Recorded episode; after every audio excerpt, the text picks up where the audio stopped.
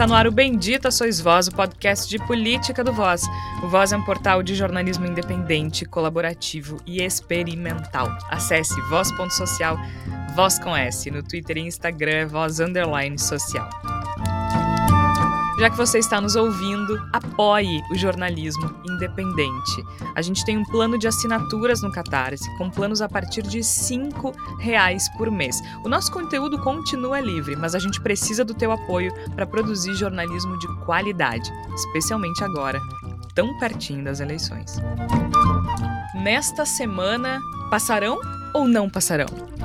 No último episódio do Bendito Sois Voz, eu fui acusada pelo povo deste podcast. Não foi nem, não foi nem por ouvintes uh, raivosos ou haters. Não, foi pelo povo deste podcast de atacar os otimistas e esperançosos quando eu disse que era uma bobagem falar que não passarão, porque afinal, na minha opinião, já passaram. Então, quando acabou o programa, Flávia Cunha e Igor Natus disseram que não concordam comigo, que é uma retórica que tem finalidade sim. E como somos um programa democrático, ou pelo menos eu gosto de fingir que somos um programa democrático, retornamos nesta semana para perguntar: o que você, ouvinte, acha disso? Passarão ou não passarão? Ou já passaram?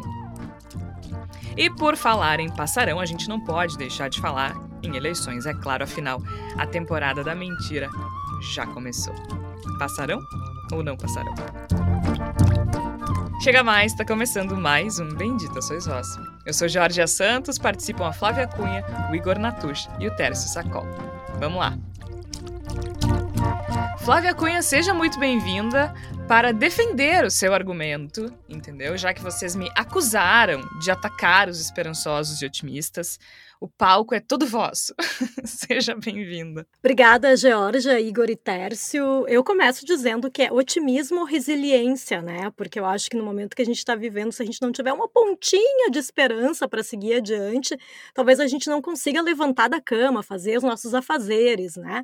E depois, durante a conversa aqui, eu quero lembrar também da origem da expressão, né, dos fascistas não passarão, que ela também vem num contexto que não é exatamente de vitória, e talvez seja isso, seja, seja a fala dos resilientes. Igor Natush, tu também. Aliás, foi, foi o Igor, a pessoa que, que, que quis protestar ao final do episódio passado, entendeu? Dizendo que eu estava atacando os esperançosos. Então, Igor Natush, seja muito bem-vindo para defender o meu argumento aqui neste, neste podcast democrático, não é mesmo? Com certeza, Jorge, Flávia, Tércio, ouvintes do Bendito Sois Vós. Eu gosto que, pela introdução que a Jorge fez, parece que nós passamos, sei lá, duas horas brigando, enlouquecida. Xingando. Exatamente. Dedos em riste, como ousa dizer isso? Mas eu avisei que eu ia fazer isso. Eu ainda disse assim: não, tudo bem. Então, na semana é. que vem, a gente volta aqui para vocês se defenderem, mas eu vou partir para cima. tá certo, tá certo. Tá certo. Tem que, tem que, tem que criar o cenário, né? A gente, a gente cria o ringue, claro. tem que fazer toda uma introdução para isso. Storytelling, Igor. Com certeza.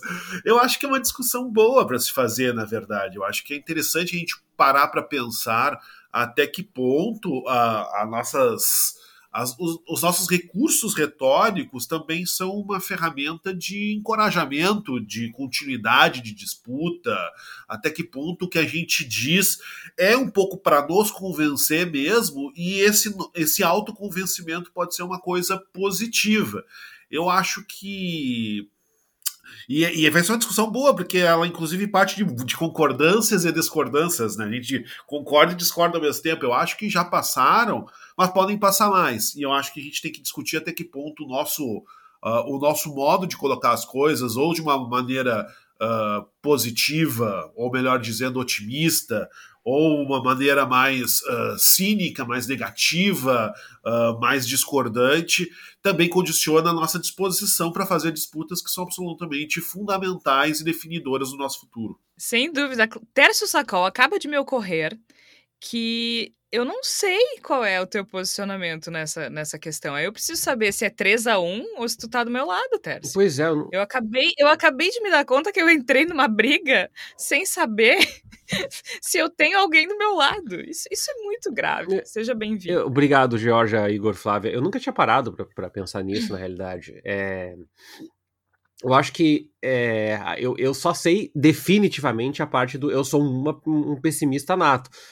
É, é, eu tava contando com isso, na verdade. É, eu sou um né? pessimista nato. Mas não sei. Mas o desafio do, do, do, do, meu pessimismo é não contaminar os movimentos que, que eventualmente podem é, canalizar alguma revolta com o governo Jair Bolsonaro, porque é, eu, eu, com o meu pessimismo nato, eu tendo a avançar sempre no, no, sentido da contracorrente, dizendo, olha, não, não vai conseguir, vai ser muito ruim, vai ser cada vez pior.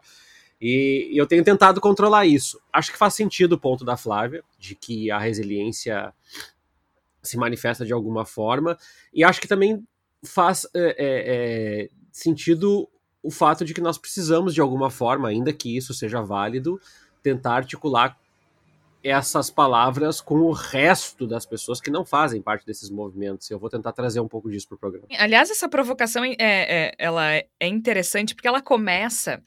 Eu estava no Twitter outro dia e conversando, inclusive, com um ouvinte nosso, apoiador nosso, o Thiago Marimon, e ele, e ele falou algo nesse sentido, assim, ah, que, que Tipo, a gente tá atolado até o pescoço e a galera dizendo não passarão. E eu falei, sim, já passaram. E a gente começou a conversar sobre isso. Então, no episódio passado, eu disse que, recapitulando, para quem não ouviu o episódio passado, muito embora eu recomendo, recomendo que eu faça, o é, que, que eu falei? Que eu acho que a gente está num ponto em que essa retórica não faz muito sentido, né? Não passarão, não passarão, eles já passaram, com trator, a boiada passou, nos atropelou e a gente está fudido, com perdão da expressão para quem está nos ouvindo, mas é verdade. E, e eu acho que a gente está num ponto que é de contenção eles já passaram. A gente não pode deixar que eles continuem passando. Que é um pouco o que o Igor disse, né? Que, que a gente tá. A gente concorda discordando, discorda concordando. Eu acho que a gente não pode deixar passar mais, porque realmente pode passar mais, né? Então, eu entendo que o não passarão tá num ponto de contenção, porque, na minha opinião, já passaram. Não pode deixar passar mais. Mas uh, eu tenho uma questão que é a que me incomoda de verdade. E aí talvez seja um bom caminho para a gente começar a, a, a, destrinchar um pouco esse conceito. Eu sei que a Flávia também pesquisou sobre, sobre origem e tudo mais, que é o seguinte: é, me incomoda muito quando eu vejo é, representantes eleitos na Câmara dos Deputados e no Senado. Uh, com o punho em riste, o punho fechado em riste, gritando não passarão, quando na prática fazem muito pouco. Isso me incomoda num nível, gente, que eu não, eu, eu, eu fico.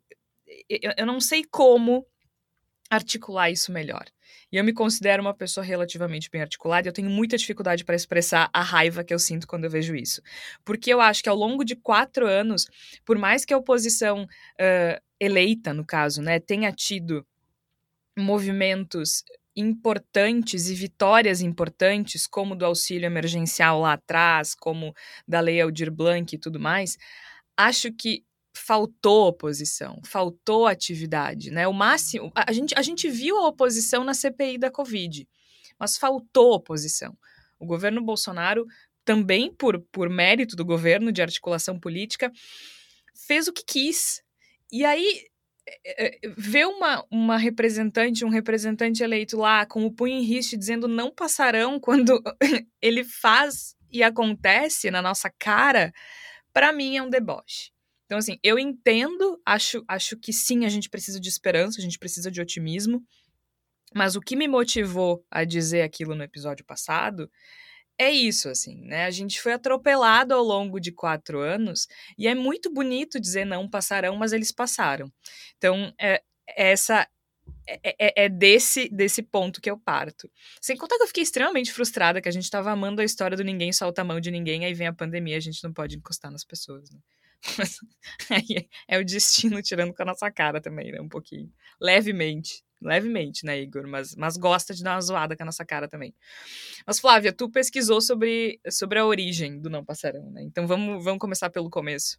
Pois então, né? A, essa expressão, ela tem origem espanhola, né? Foi popularizada, então, na luta contra os franquistas na Guerra Civil da Espanha, lá na década de 30, né? E só que Franco venceu a guerra. Então, só que mesmo assim, o slogan continuou sendo usado como uma forma de manifestação e uma luta contra o nazifascismo. Então, eu acho que já vem de um histórico que não é de vitória, não se, não se deixou naquela época, né? Se, se usou, ah, não vai passar, passou mas ainda assim foi um símbolo da resistência. Então eu já acho que já começa assim, né? Já começa de uma forma que ela não é uma frase que, que tem um histórico de vitória, né? Mas eu acho que a gente tem que lembrar, por exemplo, se a gente for pensar na luta contra a ditadura militar, né? Foram 21 anos de tentativas e de resistências que foram na prática com pessoas que pegaram em armas para lutar contra a ditadura e não, não venceram, não deixaram, né, não conseguiram fazer com que a ditadura fosse revertida com armas, e também teve guerra, teve, teve uma luta que foi simbólica, que foi através de músicas, de manifestações artísticas, que a gente também pode dizer, não, mas na prática não representou nada, porque se foi lá em 1985, os militares só saíram do poder porque quiseram, eles não foram derrubados. Né? Então eu acho que na verdade a gente for pensar assim, né, as lutas e as resistências nem sempre elas são bem sucedidas de uma forma prática, né? Mas elas têm uma, uma importância simbólica, talvez, porque como é que as pessoas conseguiriam resistir quem era contra o regime militar durante 21 anos se não existisse nenhum tipo de luta? Se as pessoas simplesmente dissessem: ah, tudo bem, os militares estão aí, vamos deixar eles aí, não tem problema, vamos, vamos concordar com eles e tá tudo certo.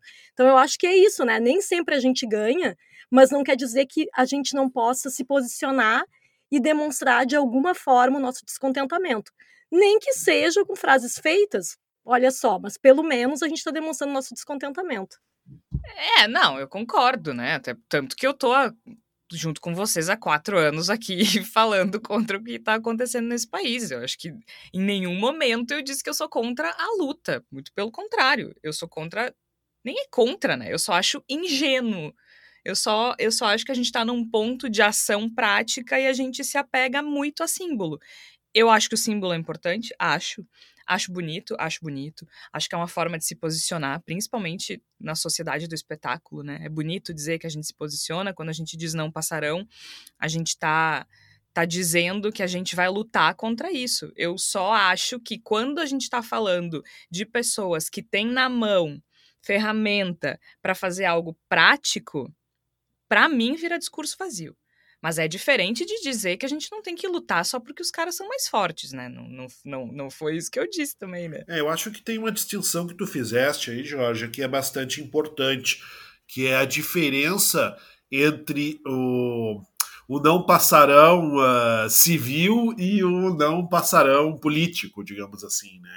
A diferença entre as pessoas que se articulam na esfera civil para fazer mecanismos de resistência contra o descalabro que está em curso e as pessoas que efetivamente dispõem de poder para fazer esse enfrentamento, que talvez não seja um poder tão acentuado pelas circunstâncias. A gente sabe que a oposição no Congresso, por exemplo, ela é claramente minoritária, mas também isso, né, diferenciar as pessoas que podem agir, que muitas vezes não estão agindo e que usam esse tipo de fala como um subterfúgio, das pessoas que estão né, na esfera civil, que não tem esse, essa, essa atuação direta nos mecanismos políticos, do modo como eles estão estabelecidos, e que usam essa frase até com outro significado, com outra, com outra conotação.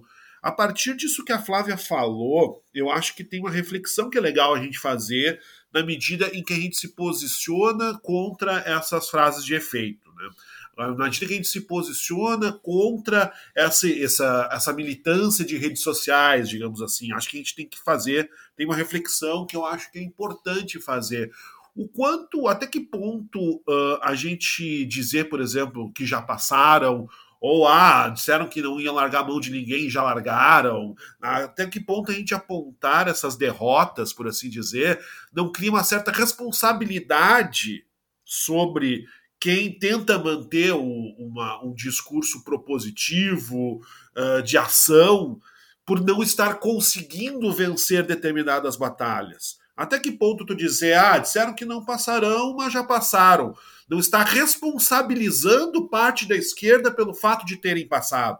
Mesmo que num mecanismo diz, retórico. Diz, por, ex Tu diz, por exemplo, de quando a gente fala que o Bolsonaro ganhou por causa do Lula? É, é, é um mecanismo de dizer isso, exatamente, um mecanismo uhum. de dizer isso. Até que ponto eu chegar e dizer, ó, disseram que não ia largar a mão de ninguém e largaram. Disseram que ele não e ele tá lá no governo. A gente não tá responsabilizando as pessoas que disseram que não iam largar a mão de ninguém, as pessoas que disseram que ele não, as pessoas disseram que não passarão, como se elas fossem culpadas por essas pessoas estarem lá em cima. Eu acho que essa é uma reflexão é, é uma, importante. É uma é, é uma reflexão importante mesmo, né?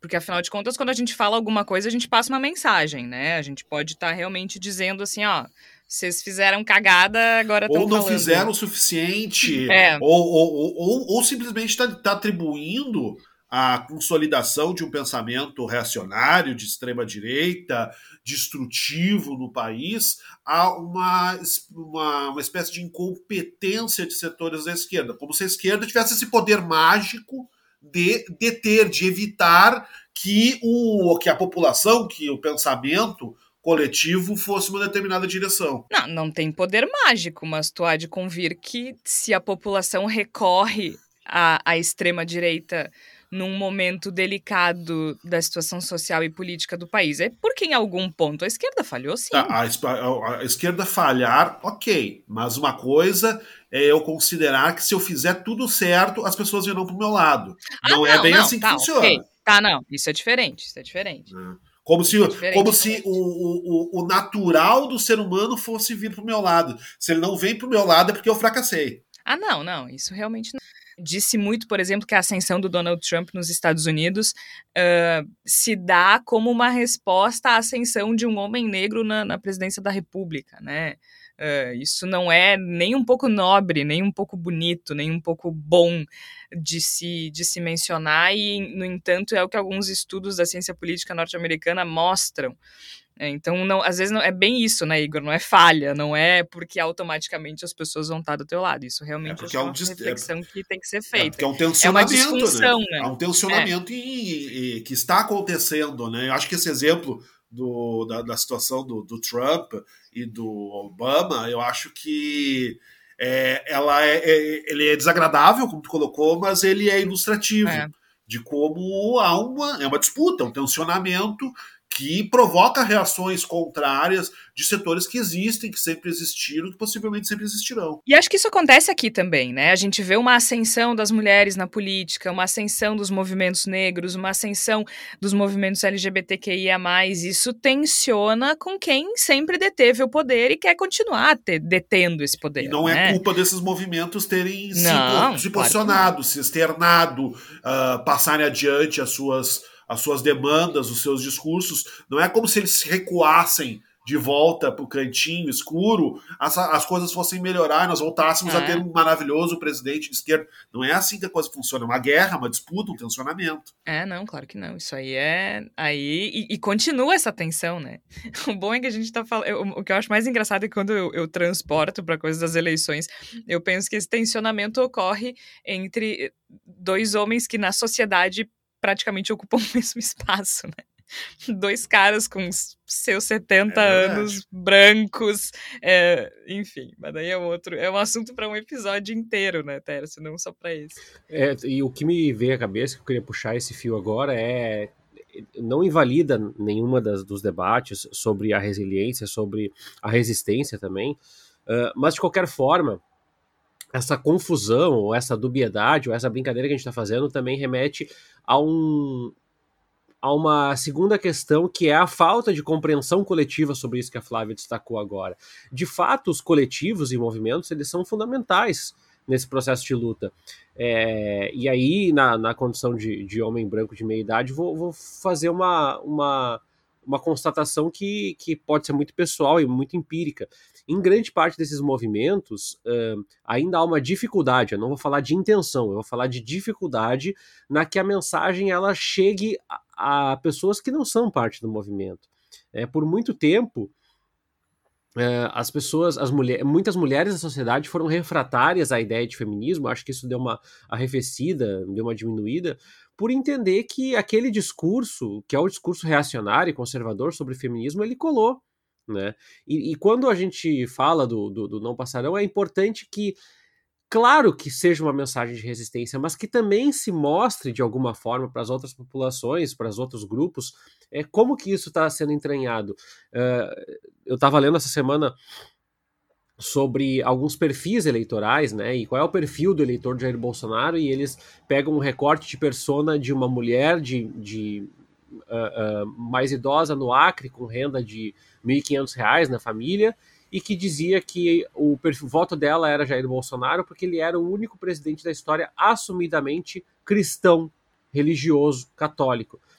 E, e embora não, exista, não exista estatística, estatística é, referendando o que eu vou dizer agora, me parece que a intolerância religiosa ela vem se incrementando à medida que a radicalização dos comportamentos também. Então, não é deixar de ser otimista e, e alimentar esses movimentos, mas também é tentar estabelecer uma comunicação, porque o Brasil está se tornando reacionário na essência. É, é, é com, com, tanto com o comportamento das igrejas neopentecostais, quanto com o comportamento pró-arma, quanto com o comportamento é, é de incentivo à caça, por exemplo, né? Nós estamos criando um imaginário, uma cultura que extravasa parte do pensamento das pessoas, mas que de alguma forma vai ganhando espaço, vai suplantando ali, vai cortando um pouquinho de árvore, vai queimando, vai matando animais e vai ganhando mais e mais, mais e mais do Brasil, vai assumindo essa cara e eu acredito que uma das estratégias é o enfrentamento, mas também não, não, é, não é a única, ou pelo menos não é a única possível. É, eu acho que não. Eu, eu tava aqui pensando enquanto tu falava, né, porque de, de como aproximar, acho que a Flávia pode falar um pouco melhor sobre isso também, principalmente com relação ao feminismo. É, porque quando, quando a gente fala não passarão ou outras frases simbólicas, que eu acho que tem, tem função, né? Eu não estou dizendo que não tem função ou que a gente não deva falar. Eu, eu só acho que a gente tem que ter cuidado com o significado vazio, assim, né? Com o falar por falar. Porque a impressão que eu tenho é que, assim, é muito mais pra gente do que para qualquer outra coisa, sabe? É pra uhum. gente deixar claro que a gente se posiciona daquela forma. Porque me parece que é um símbolo que não chega uh, para outros grupos sabe? Dizer não passarão é, me parece que só atinge quem também diz não passarão, sabe? Não sei se eu tô, tô sendo confusa, mas acho que vocês estão me entendendo. É, eu, eu, lembro assim, quando a minha mãe foi candidata a prefeita na nossa cidade, em 1992, ela se elegeu contra todas as expectativas e prognósticos e chocou a cidade inteira. Depois de eleita, ela soube que muitas mulheres de famílias arenistas, né, de famílias uh, vinculadas ao outro partido, tinham votado nela, escondidas dos maridos. Uh, porque ela era mulher. Tipo, a, a, o, o, discurso de mulher ressoou nessas mulheres, né? Chegou nessas mulheres, não como forma, não com o nome de feminismo, mas chegou, mesmo sendo, né, não tinha esse nome. E chegou nessas mulheres que votaram escondidas dos maridos porque queriam ver essa mulher eleita e ela de fato se elegeu. E aí eu fiquei pensando o quanto é, é, essas frases talvez afastem quem já não é do grupo, sabe? Me parece que falar não passarão é para quem fala não passarão. E aí quem tá de fora lê o não passarão e revira os olhos, sabe? Tipo assim, ah, militante. É, eu fiquei. Eu, eu sei que eu, eu, falei meio confusa, não sei o que, vocês acham. A Flávia, a Flávia tá mais por dentro, principalmente da questão do feminismo, né? Não sei, me, me parece que, que gera uma certa antipatia a partir de um, de um estereótipo. Ah, pois é, Georgia, eu não sei. Eu acho que em grupos essas frases elas funcionam bem para dar uma ideia de unidade, tá? Eu vou falar aqui do, do, do, do que me cabe aqui como como mulher branca, né, cis, hétero, mas assim, eu participo de um coletivo feminista que é a minha ação na prática no feminismo, né?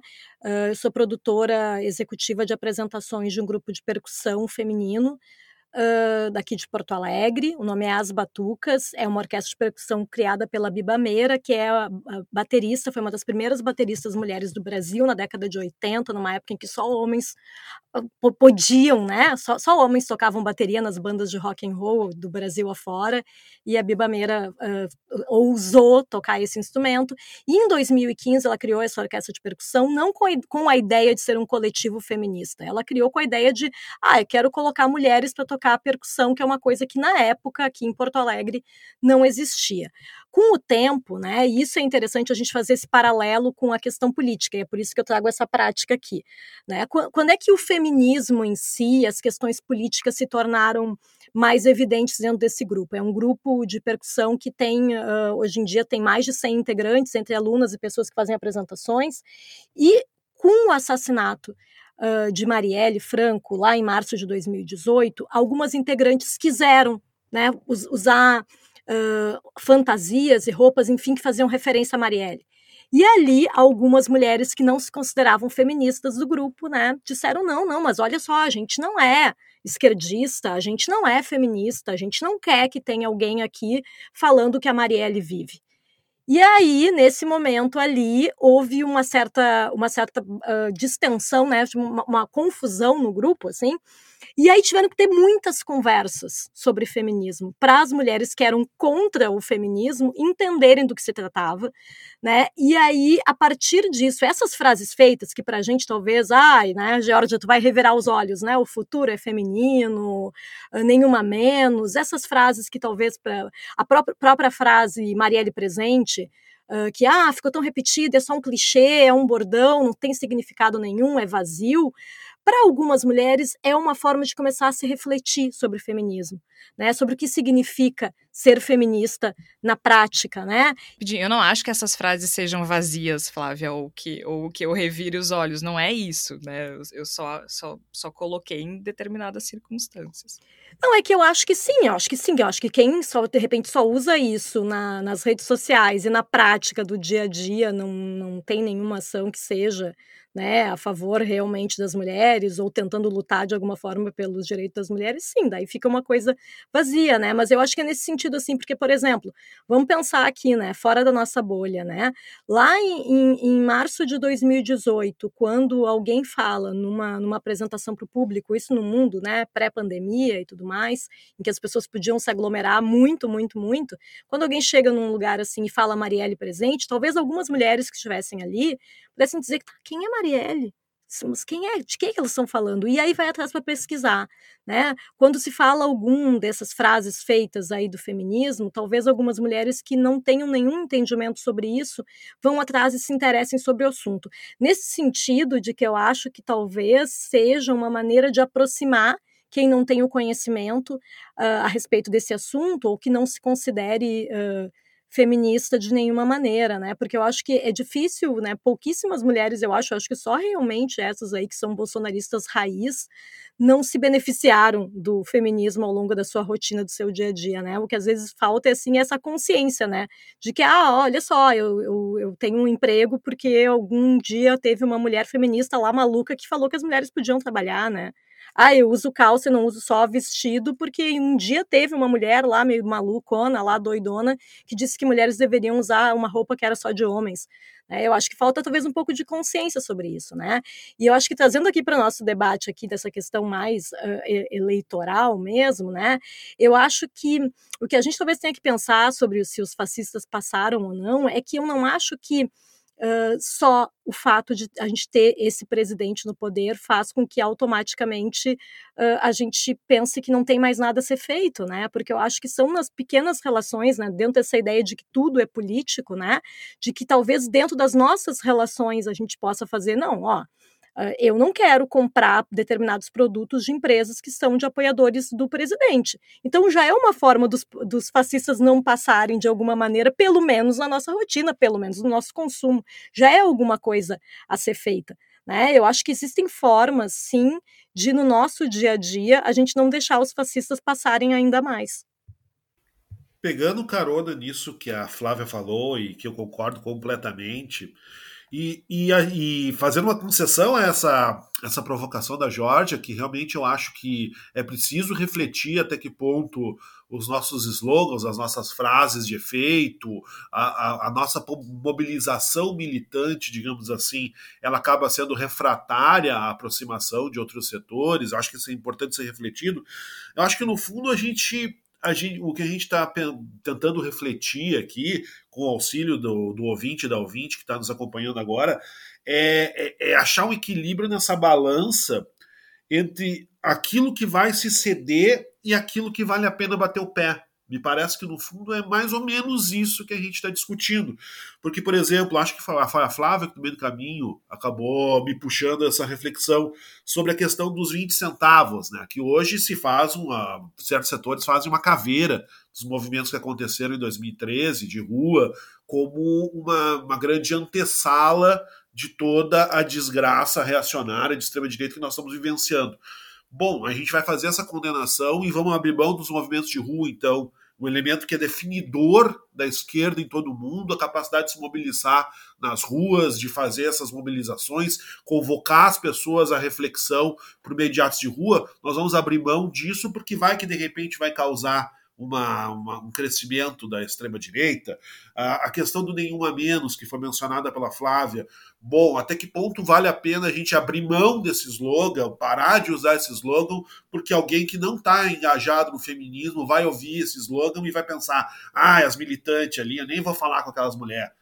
A gente, a gente entra numa discussão e eu não sei se tem uma resposta aqui, acho que a gente está junto tentando construir essa resposta, né? Isso, é, é. a gente, isso é importante, né, Igor? Não, a gente não está falando de certo ou é. errado, é. né? A gente está aqui conjecturando sobre como isso pode ou não impactar os diferentes grupos. Né? Exatamente, né? a gente está tentando construir uma, um caminho para a resposta, né? Nem tem pretensão que a gente poderia, pudesse construir alguma resposta aqui, mas eu acho que, no fundo, é, é, é, é nisso que eu sinto que é importante refletir, né? Eu acho que esses não passarão, uh, nenhum a menos, não vou largar a mão de ninguém, não são só 20 centavos, essas, essas frases que meio que se tornam definidoras ou de, de movimentos sociais ou de acontecimentos que foram importantes na história recente dos movimentos sociais e das manifestações da esquerda, elas, elas cumprem uma, uma função que, que se espalha no tempo, que vai além da, do seu simples nicho, que vai além da sua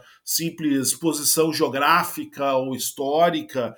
Eu, eu, concordo plenamente com a Flávia quando a Flávia diz que são coisas que estão acontecendo no tempo, né? A gente, tipo, eles já passaram, mas eles estão passando, entende? Tipo, continua, continua. É um movimento que não se concretizou nem para um lado nem para o outro. E eu acho que é muito importante a gente ter essa convicção, essa, essa, essa compreensão, porque uh, o, o, presente exige disputa, né? O, talvez mais do que nunca nas nossas vidas, né? nas nossas, as pessoas que estão vivendo a política agora nesse momento, né? nessa situação de agosto de 2022. Acho que talvez nunca para a nossa geração tenha sido tanto exigido ação, e movimento e, e, e presença dentro do, do grande debate político quanto agora. E se eu ficar uh, meio que uh, diminuindo, pressionando para que não apareçam determinadas movimentações pelo formato que elas tomam, talvez eu esteja, eu esteja jogando contra o meu time, eu esteja diminuindo a capacidade do meu artilheiro. Eu estou pegando meu ponto esquerda e estou botando ele para jogar de lateral e estou afastando ele do ataque. Talvez seja uma coisa que a gente precisa também pensar nesse esforço para encontrar uma resposta.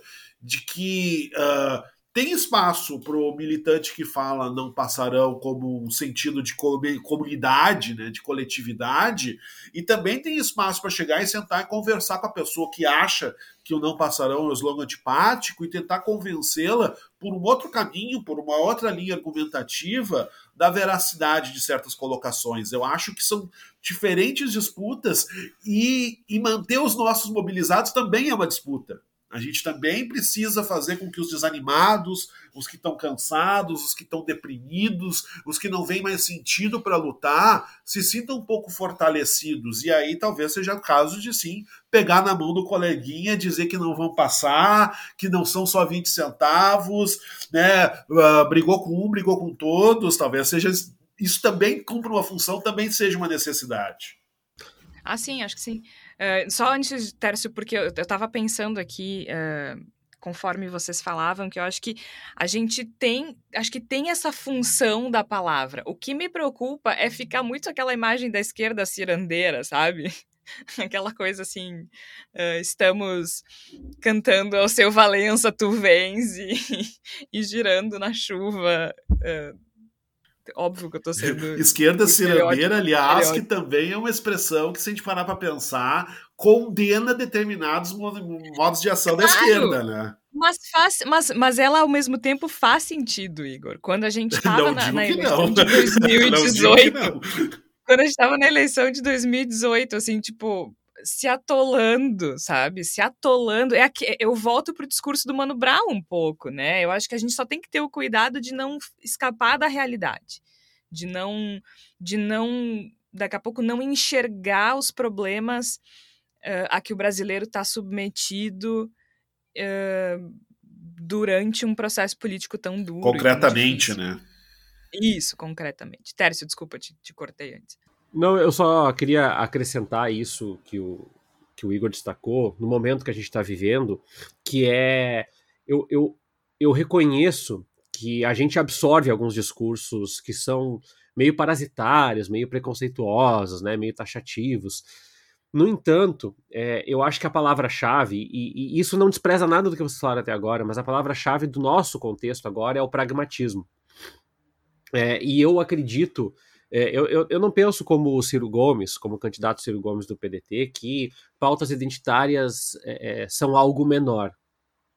É, o que não deixa de ser estranho a uma ideologia nacionalista que, de certa forma, também tem alguma articulação com a ideologia nacional desenvolvimentista ali da ditadura militar. Mas, parêntese fechado, é, é também importante que nós tracemos, eu falo nós, assim, que nós, os grupos que fazem lutas identitárias, LGBTQIA, a luta antirracista, a luta feminista, a luta uh, uh, dos PCDs, a luta antimanicomial, que a gente também crie formas de se inserir nesse, nessas plataformas digitais que são problemáticas, que são é, é, é, que perpetuam preconceitos, que perpetuam paradigmas de, de ódio, a gente saiba usar essas estruturas também para que essa causa se materialize. Por quê?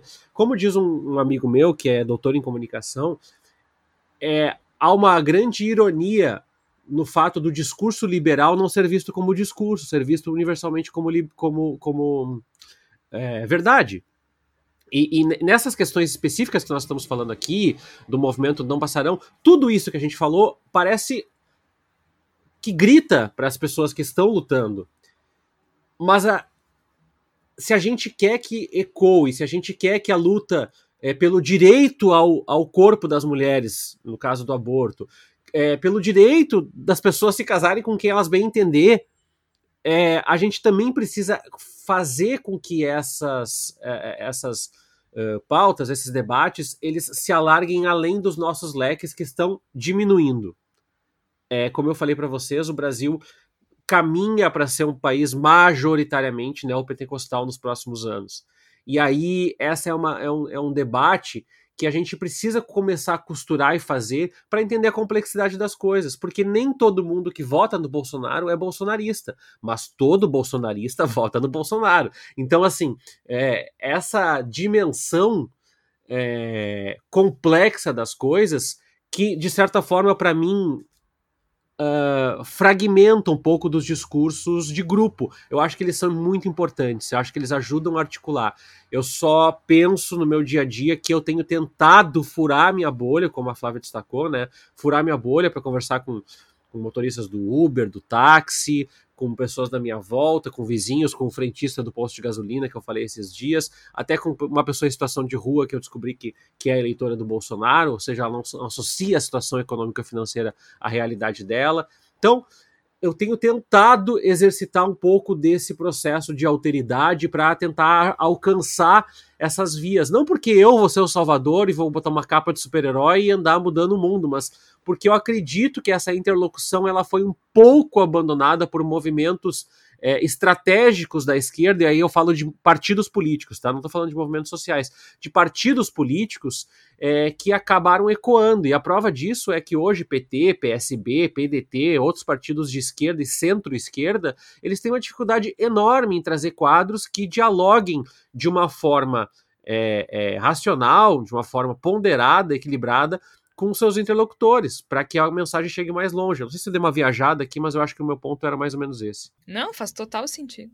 Agora, passarão ou não passarão nestas eleições? Porque está aberta a temporada da mentira, Igor Natush. Meu Deus do céu. Aqui no Rio Grande do Sul, e não só aqui, né? A Band realizou debate com os governadores eh, com os candidatos ao governo do estado. E aqui a gente foi pre presenteado né, com a presença de Onyx Lorenzoni, ministro ativo do governo Bolsonaro. Teve também o senador Luiz Carlos Reis, que foi uma estrela da CPI da Covid, mas o, no caso, passou vergonha. É, então, a gente volta para o Onyx Lorenzoni, que mentiu descaradamente, assim, só para vocês terem uma ideia. E por que, que eu tô, tô falando no Rio Grande do Sul? Não só porque a gente está no Rio Grande do Sul, em Porto Alegre, mas porque olha o que, que ele disse, gente. Um ministro do governo Bolsonaro, no caso Onyx Lorenzoni, disse que o governo do Rio Grande do Sul, durante a pandemia, ouviu pseudocientistas sobre a o coronavírus. Isso é uma cintia, um deboche, né? Um escárnio. É uma coisa inacreditável. Aí ele citou ainda três obras que o governo Bolsonaro fez. Todas foi a Dilma. Uma não, duas não terminaram. E, assim, é, é um troço inacreditável. E aí, como se não bastasse, o presidente da República deu uma entrevista naquele podcast, que eu não vou falar o nome, porque, sério, me irrita demais. Gente, sabe o que, que o Bolsonaro falou? Ele disse que entre a cloroquina e a vacina ele ficou em cima do muro. Vocês têm noção disso? Faz um ano desta merda e ele tá. Eu não consigo. Não, é, é, é, é complicado, Jorge, é complicado. A gente percebe que, mais uma vez, vai se fazer uma campanha em cima da, do, digamos assim, de, uma, de um pensamento de estar acima do adversário. Né? O objetivo não é. Não é jogar com a verdade, não é jogar com as coisas que acontecem no mundo concreto, com as realidades concretas da fome, da pobreza, da, da, da do, do descalabro que nós vivemos na saúde durante toda a pandemia, da, da, do, da, falta de financiamento em setores, muitos setores que são básicos para o futuro do país. Nada disso, nada disso vai ser discutido. Vai ser discutido que argumento eu vou usar para lacrar em cima do amiguinho. Vai ser isso que vai se tentar fazer, pelo menos pelo lado da, do atual governo, e não duvido que vai ser dos outros, dos outros pontos, né, dos outros vértices dessa disputa política também, uma, uma disputa para ver quem lacra mais, para quem usa a sua, a sua argumentação de maneira mais incisiva, quem parece ter vencido, ter, ter atropelado o adversário, vai ser por aí. E que a posi o posicionamento do, do, do Onyx Lorenzoni durante o debate foi todo esse, né? Foi uma, um, um despejar de coisas que não têm relação nenhuma com a realidade, mas que possam ser usadas pelas suas redes, pela, pelo seu, pela sua campanha, como demonstrações de que ele esteve acima do adversário, que ele calou a boca dos adversários. Eu acho que isso é muito negativo para o que a gente pode esperar para o futuro dessa campanha. Essa campanha realmente parece que vai ser desesperadoramente mentirosa e haja saúde emocional. Socorro, hein? Não, e sabem, eu, eu tava pensando aqui que eu tava ouvindo o Igor e pensando que além da, das mentiras, né, que é uma estratégia bolsonarista, a gente sabe, né, tem também, né, como o Tércio bem comentou aí, esse avanço, né, do, dos neopentecostais na política, né, e eu acho que realmente a Michelle está, está cada vez mais uh, se arvorando desse discurso, né, Nesse domingo, ela comentou que o Planalto antes era consagrado a demônios, né? Antes de Jair Bolsonaro. Uh, eu acho que realmente seria impensável em campanhas políticas há anos atrás a gente imaginar uh, alguém, né, a primeira dama do país falando esse tipo de coisa, né? Eu entendo, né? E eu tenho todo o respeito à fé dos outros, mas realmente isso não tem nada a ver com política. Né? Me lembra é, é, essa, essa, essa de consagrar os demônios. Essa coisa do demônio sempre me lembra aquela aquela fala maravilhosa do Michel Temer que ele pede uma pastilha, sabe? Que ele faz a voz do demônio. Vocês lembram disso? Que ele foi dar um discurso e ele engasga. Como esquecer? Como esquecer? No final de semana, na verdade, eu estava pesquisando uns áudios para uma reportagem, um documentário que a gente publicou nessa semana. Depois eu tenho certeza que o Tércio vai falar dele. E eu fui ouvir o, o Temer falando na época da greve dos caminhoneiros em 2018, né? E ele tinha um negócio. É, antes do, do R, que saía uma coisa demoníaca, né? Era um, ah, não sei imitar. Mas era uma coisa. Isso que vocês que é estavam falando. Ele falava sempre antes do R. tu não consegue. Eu achei que tinha sido numa ocasião só. E não, é o tempo todo. Mas aí que tá, tu não consegue imitar, Jorge, é porque é inimitável. É a voz do demônio baixando. não tem como imitar uma coisa é dessa. É perfeito. Gente, saudade do Temer. Olha o fundo do poço, né? Mas tô, admito. Mesmo. É, mas é, é, é por isso que eu só queria dar o voto de de desconfiança da possibilidade que a Michelle esteja referindo a isso, né? É, esse era o, o demônio que estava contaminando o Palácio do Planalto. Tinha até voz de demônio, que era Michel Temer. Que horror, gente. Não dá pra fazer piada com isso, mas assim, é, é o que resta, né? Ai, claro que dá, senão a gente É surta. o que resta. Tem que dar. É, e, o que, e, e, o que é importante, tu falaste dos debates, né, Jorge? Eu só queria dar um pitaquinho rapidinho. É, eu, eu adoro debate. Adoro, adoro, adoro, adoro. Acho que. É, se eu pudesse um dia viver de comentar debates, seria incrível na minha vida. O que eu tenho percebido é um desapreço uh, gradual das pessoas pelos formatos dos debates eleitorais e, e, e entendendo que como a audiência deles está se esvaindo, não faz mais sentido. Eu só queria reforçar uma coisa: o debate ele tem um papel num contexto onde ninguém mais fala um com o outro. E eu não estou sendo é, é, aqueles velhos que dizem, ah, saudade do meu tempo. Não, não. Nós tendemos a ter um comportamento mais individualista a partir dos nossos celulares, das nossas telas dos computadores. É, o celular ainda é um espaço de interlocução, ainda é um espaço onde diferentes ideias convergem e divergem num espaço de uma hora e meia, duas horas. Eu defendo muito a essência do debate. Muitos lulistas, muitos eleitores do Lula que são petistas, atacaram defendo. muito a ideia de que ah, as pessoas criticam o Lula, o que é importante agora é ganhar voto. Eu entendo isso, mas eu também acho que o debate é um elemento fundamental, vital para a compreensão. É, tem aquela expressão babaca, né, da festa da democracia. Se existe uma festa da democracia, é porque ela precisa encontrar eco na ideia de que é muito importante termos um dia onde nós elegemos representantes. E para mim o debate é um elemento dessa constituição do processo eleitoral. Ele é educativo, inclusive, acho. né? Ele, a presença dele é educativa, né? A presença do debate, a existência do debate, ela, ela ajuda a construir né, esse cenário de que nós estamos numa democracia.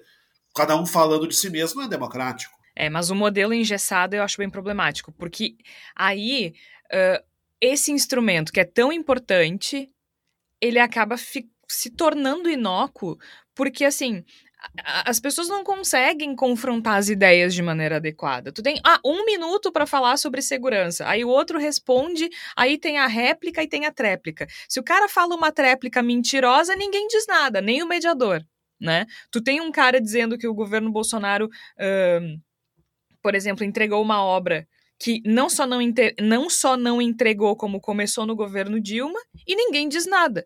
Nem os outros candidatos, porque não é a vez deles falar. Para pedir direito de resposta, tu não é a pessoa uh, a, a, atingida, então tu não pode pedir. E o mediador tá ali só para chamar os nomes dos candidatos e também não pode falar nada sabe? Isso isso atrapalha muito o processo também. Porque qual é a ideia? É tu ver como é que essas pessoas, o quanto essas pessoas estão preparadas, quais são os projetos e como eles interagem entre si também, né? A gente viu aqui, só teve um candidato aqui no Rio Grande do Sul que confrontou o Onix Lorenzoni sobre o fato de ele ser um, um, um, um político que pratica caixa 2 confesso. Não, eu concordo, Jorge. Né? Eu acho que o formato não é, não é. é perfeito. Eu acho que tem que ter debate, mas eu acho que a gente tinha, assim, a, a legislação engessou. Uh, me, não, tem, não tem como tu, tu, tu entender o propósito da pessoa em um minuto. Segurança, um minuto. Uh, réplica, um minuto e meio. É, mas é que quando são, tipo, réplica, que nem no Rio Grande do Sul, oito candidatos, é mais difícil, né, condensar. Tá, mas mesmo quando é dois terços, eles, eles assim, ó. Uh, tá tão engessado que imagina se o mediador pudesse interferir e dizer: não, candidato, isso é mentira. Tu tem aí uma, uma bancada de, de fact-checking te, te, te alimentando no ponto e dizendo assim: não, isso que o senhor tá dizendo é mentira.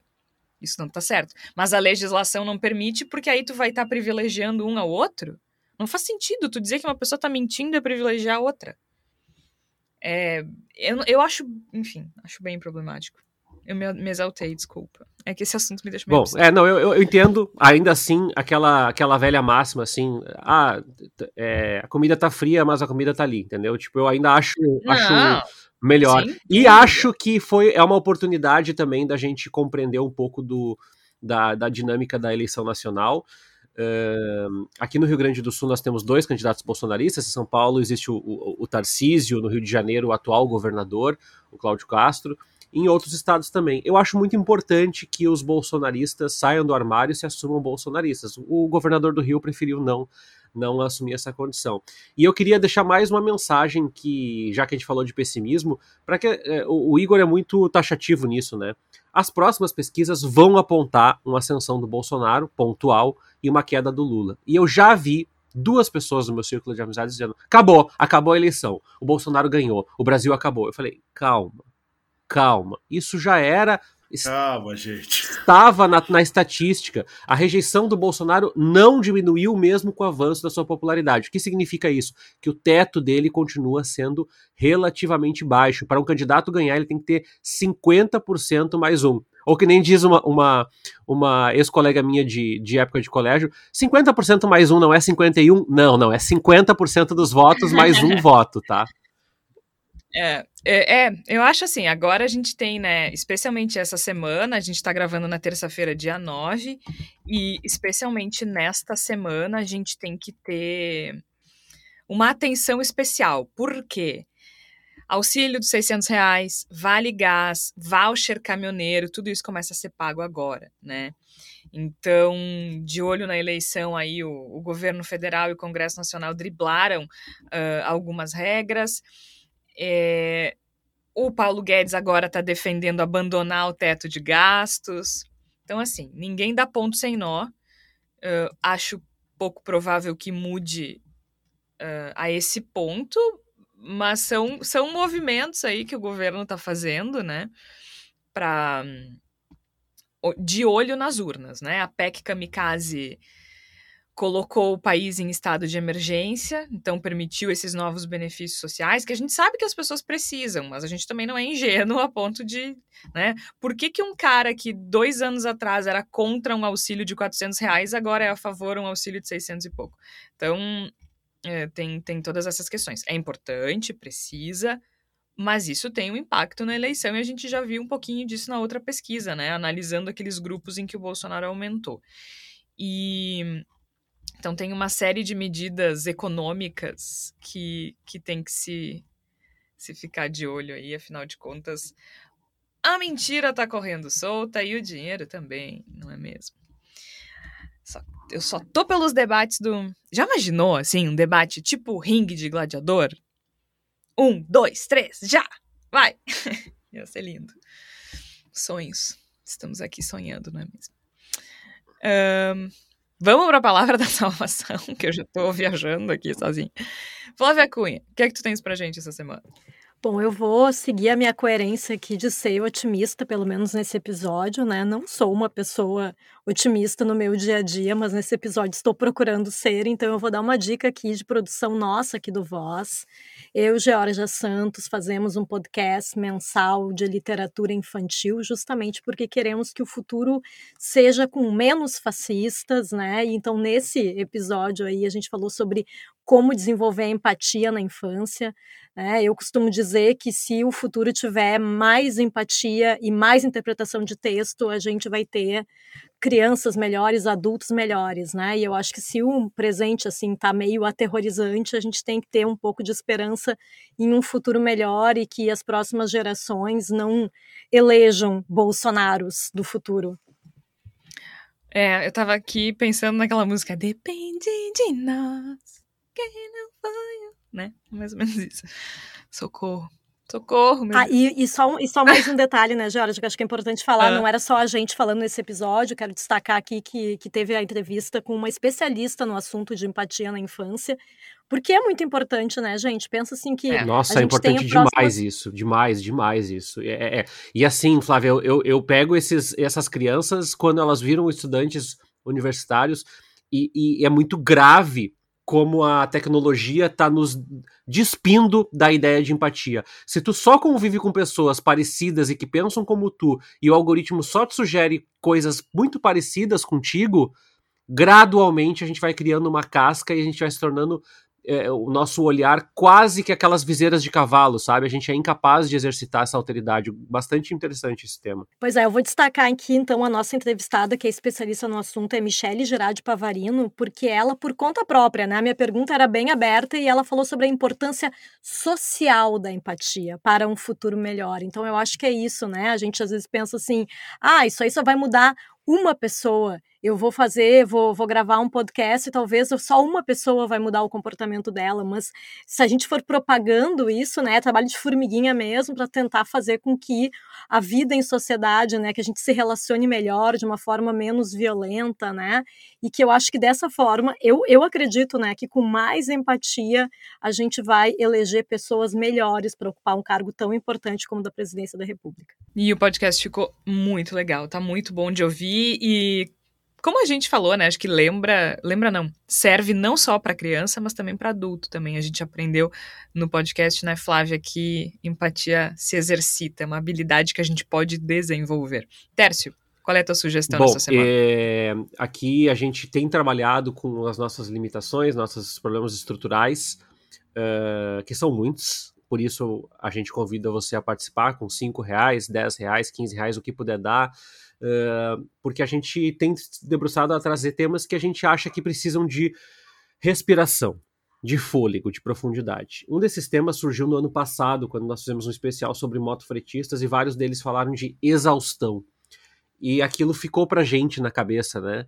Como que pode a gente simplesmente naturalizar que as pessoas que entregam nossa comida, que os caminhões que transportam os nossos eletrodomésticos, esses profissionais estejam exaustos, cansados, estressados, deprimidos. É, e a gente tem se debruçado nos últimos dias a trabalhar sobre isso. O documentário do o áudio documentário do Voz, que vai ser amplamente divulgado nos próximos dias, Rotas da Exaustão, que eu estou falando para vocês em primeira mão aí, nosso público do Voz, que fala sobre a vida das pessoas que transportam mas principalmente a condição deteriorada de saúde mental que essas pessoas ganharam nos últimos meses, mais especificamente no pós-pandemia, com o preço do diesel, com a falta de assistência, com a impossibilidade de descanso, com condições de saúde inadequada e com uma remuneração que, que vale cada vez menos a partir dos dados da inflação. Então, é, é um dado importante, é uma categoria que está sofrendo muito e tudo isso veio a partir do ano passado, aquele material que a gente publicou. E nos próximos dias aí você vai receber nas redes, vai perceber esse conteúdo, prestigia e tem certeza que conhece aí um motorista de Uber, um caminhoneiro, vale a pena mandar esse material porque deu muito trabalho, muito trabalho em todas as etapas eh, da, da, da prospecção de fontes, dados, estatísticas, leituras de material, relatórios, até a edição que a Georgia finalizou com brilhantismo aí é, no nosso canal de documentários do Voz, que você encontra no Spotify, Rotas da Exaustão. Deu tanto trabalho que a gente ouviu o Temer fazendo. Ah, mais ou menos. Não, né? que horror. Ai, gente, tem que rir um pouco também, senão a gente pira, né? Pelo amor. Vamos lá, que a eleição, a campanha começou, a eleição está cada dia mais perto, então a gente vai produzir muito conteúdo uh, diferente a partir de agora. A gente se organizou ao longo do ano, inclusive focando em outras atividades para poder fazer isso agora.